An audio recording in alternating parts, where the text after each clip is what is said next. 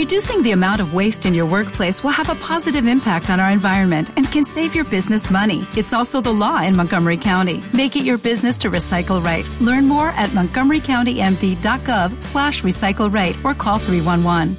La entrevista prometida ya por Twitter con Elena Jiménez, periodista de Televisión Española. Primero de todo, muchísimas gracias, Elena. Bueno, encantada. Además, gente que viene del baloncesto siempre es bienvenida, ¿no? ¿Cómo empezaste en el mundo del baloncesto? Pues empecé en el colegio, me imagino que como cualquier niño que tenía un equipo, un club, jugábamos partidos, primero en campeonatos escolares, luego federados y es una cosa que me encantó siempre, ¿no? Ese espíritu de lucha, los valores de, hacer todo en equipo. Me tiro mucho, no sé si porque soy competitiva o porque me gusta mucho el esforzarme y nunca tirar la toalla y, y bueno, y hasta ahora, eh, vamos de la mano el baloncesto y yo. ¿Cuándo te empiezas a interesar por el periodismo?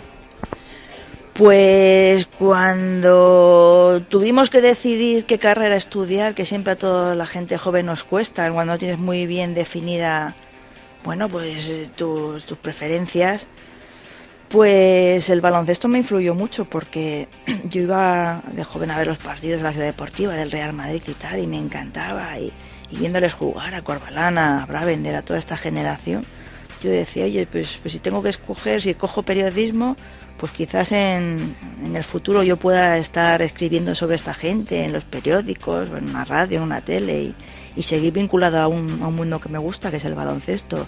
Y la verdad lo pensé así, lo hice así y, y, y no me puedo creer que, que, pues 20 años después de, de haber acabado la carrera esté haciendo realidad un sueño, ¿no? Fue un sueño, pero ahora es una realidad y, y estoy muy orgulloso y muy feliz. ¿Cómo y cuándo te planteaste entrar en televisión española? Bueno, cuando estuvimos en la facultad se hacían unas becas para la gente que tenía buenas notas y podías entrar a hacer tus prácticas como se hace ahora con los becarios en todos los medios. Pues se podían hacer las prácticas en televisión, en la radio, pues yo tuve la fortuna de hacerlas en radio en la cadena SER y en la tele en, en el informativo regional de Castilla-La Mancha, que en aquella época se hacía en el Pacho La Habana, en Madrid y así fue mi, mi, vinculación con televisión española. Luego, después de la beca, obtuve contratitos de meses, de, de días, y cuando hubo una oportunidad de, de estudiar una oposición y, y poder representar, lo hice y las aprobé. Así que, bueno, empezó con contratos y luego ya con una plaza fija. ¿Cómo ha sido, tanto desde el principio como hasta ahora, la evolución de tu relación con la selección española de baloncesto? Pues ha sido, ha sido bonita. Yo siempre quise hacer deportes porque el baloncesto es lo que me gustaba y lo que he sido árbitro, he sido jugadora, he sido entrenadora. Entonces yo creo que tener una especialidad en un deporte tan, tan fuerte como tengo yo no la puede decir todo, todo el mundo, ¿no? Yo, yo me veía haciendo deporte y haciendo baloncesto. Entonces pues tuve que pelearlo porque no siempre uno eh, trabaja donde quiere. Estuve haciendo política local, estuve, estuve trabajando en Toledo, haciendo todo tipo de reportajes hasta que alguien me dio una oportunidad y, y me seleccionó para poder trabajar en, en, los telediarios haciendo deporte. Y uno de los jefes me dio la oportunidad de, de acudir al europeo de, de, París, de Francia, en el año 99 y desde ahí hasta ahora. Han sido 11 años maravillosos donde te puedo decir que desde el principio hasta el final se vive eh, lo mismo en la selección, ya sean Nacho Rodríguez, Alberto Angulo, Alfonso Reyes, a los ahora, los Gasolos Navarro, lo que he vivido en aquella época, lo que he vivido ahora, es muy parecido. Ese espíritu es intrínseco a la selección y, y, yo creo que no se va a perder en la vida. ¿Qué anécdota puedes recordar de esto, de todos estos años con la selección, que te pares a pensar un momento y digas esto?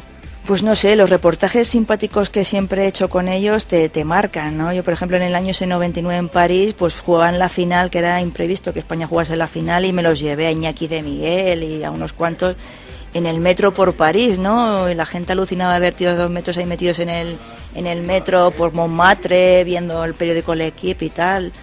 Es decir, cuando puedes hacer cosas divertidas y que gustan, siempre te guardas muy buen recuerdo, ¿no? A Pau Gasol cuando debutó en el 2001 en Turquía, pues había en el hotel un señor, estos típicos vestidos de turco, limpiando botas y zapatos y dije, pues venga, te vamos a hacer aquí un reportaje limpiándote la bota Nike de baloncesto, ¿no? Como el mundo a tus pies, no sé, cosas simpáticas, curiosas.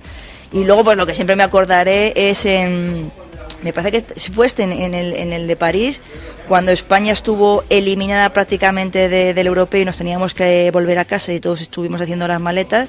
Dependíamos de un partido, de si Francia ganaba o no. Francia ganó y de lo que era tristeza, desilusión y maletas ya hechas, a la alegría y el alborozo de que nos habíamos metido en otra vez en los cuartos en el europeo y al final, fíjate, una plata. Esas vivencias son tan fuertes que, que se quedan ahí dentro. También me acuerdo una vez que cuando España tenía que jugar los preeuropeos para clasificarse, fuimos a jugar a Dinamarca y, nos, nos, metieron en un hotel, porque íbamos con, los jugadores al mismo hotel, la prensa que viajaba, ¿no?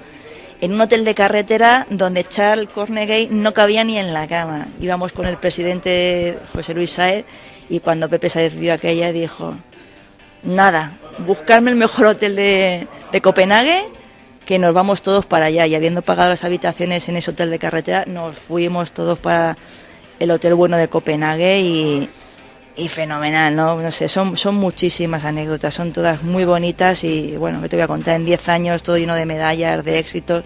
Sí te puedo decir que siempre cuando suena el himno español, pues como en el Europeo Turquía en la final, en, en Japón, en la final olímpica en Pekín, se te saltan las lágrimas de, de emoción de decir, joder, es que yo estoy aquí, lo estoy viviendo, es una cosa histórica que poder contar a mis amigos, a mis hijos, porque, porque lo que está haciendo esta selección es irrepetible en esta década maravillosa, ¿no?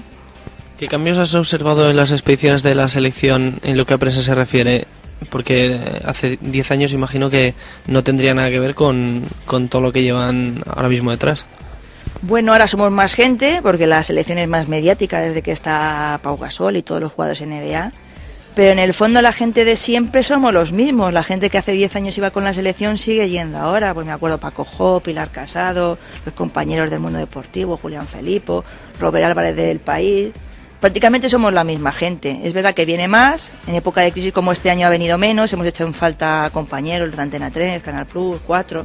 Pero, pero no ha cambiado mucho. No ha cambiado mucho. Se trabaja muy a gusto y todos nos conocemos. Así que el trabajo yo creo que se hace fácil se lleva bastante bien. ¿Cuál es el camino para la, para la selección de cara a los Juegos de Londres del año que viene? La selección ya está clasificada como campeona de Europa, ¿no?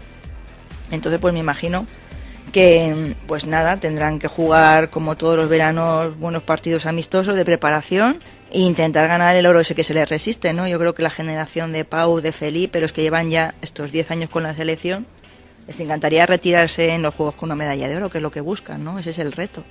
Y en cuanto a nosotros, pues bueno, Televisión Española da los Juegos Olímpicos, también en proceso de selección de, los compañeros que, van o que vamos. Y bueno, pues hasta que no venga el próximo año no sabremos. Yo, a mí me encantaría seguir la trayectoria de esta gente en los Juegos porque creo que van a hacer algo grande, ¿no? Y siempre, bueno, la buena relación que mantienes con ellos, tanto con Pau, con Navarro y tal, pues te hace que estar cerca de ellos y luego se puedan conseguir cosas grandes como hicimos en Pekín, ¿no? ¿Qué repercusión puede tener el Mundial de 2014 que se celebra en España de cara a una posible celebración de Juegos Olímpicos en Madrid? En España se organicen cosas importantes siempre es, bueno, ¿no? Y sobre todo para dar eco de la gran capacidad organizativa que tiene nuestro país. El europeo que se hizo aquí en España estuvo muy bien organizado, movió mucha gente, los campos de ese juego estuvieron fantásticos y yo creo que ahí España dio la muestra de lo que se puede hacer. A mí en el Mundial no me cabe ninguna duda de que va a ser un éxito porque la Federación Española tiene muchísima gente trabajando detrás que es muy buena en su trabajo, muy profesionales y que tienen mucha experiencia, ¿no? Y también será un mundial de reciclaje de nuestra selección. Ahí, pues toda esta generación de los 80 prácticamente van a decir adiós a la selección, entrará el recambio de los Rudy, los Jodar, Alberto Jodar, todos estos, ¿no? Será el momento del cambio. Y, y, hombre, evidentemente, de cara a que Madrid pueda organizar unos Juegos Olímpicos, pues un Mundial de balonmano, como se va a hacer, Mundial de baloncesto, todo esto ayuda, porque el punto de atención de ese deporte a nivel mundial está en tu país, ¿no? Entonces, bueno, para que vean que somos capaces de hacer eso y cosas más grandes, como es una, unas Olimpiadas. Y por último, ¿qué consejo le darías a los estudiantes que están ahora mismo en la Facultad de Periodismo? Pues que intenten cumplir su sueño, ¿no? Tenemos una profesión muy bonita. Eh, yo soy consciente de que soy una privilegiada de poder vivir junto a esta generación pues, los éxitos del deporte español, sea baloncesto, eh, esquí, Juegos Olímpicos, y que si te gusta el deporte, el deporte inculca unos valores que también en el periodismo se deben de mantener, ¿no? Hay que ser un buen profesional, ser riguroso, tener criterio, siempre con, confirmar fuentes y, y, ser feliz con el trabajo. Yo creo que las cosas cuando las pones cariño, le pones alegría y le pones interés salen bien, ¿no? Entonces, pues que uno intente cumplir su sueño y lo haga de la mejor forma posible, con, con cariño, con ganas y con optimismo, ¿no? Pues muchísimas gracias, Elena, y hablaremos contigo otra vez. Pues mucha suerte en el futuro, Esteban.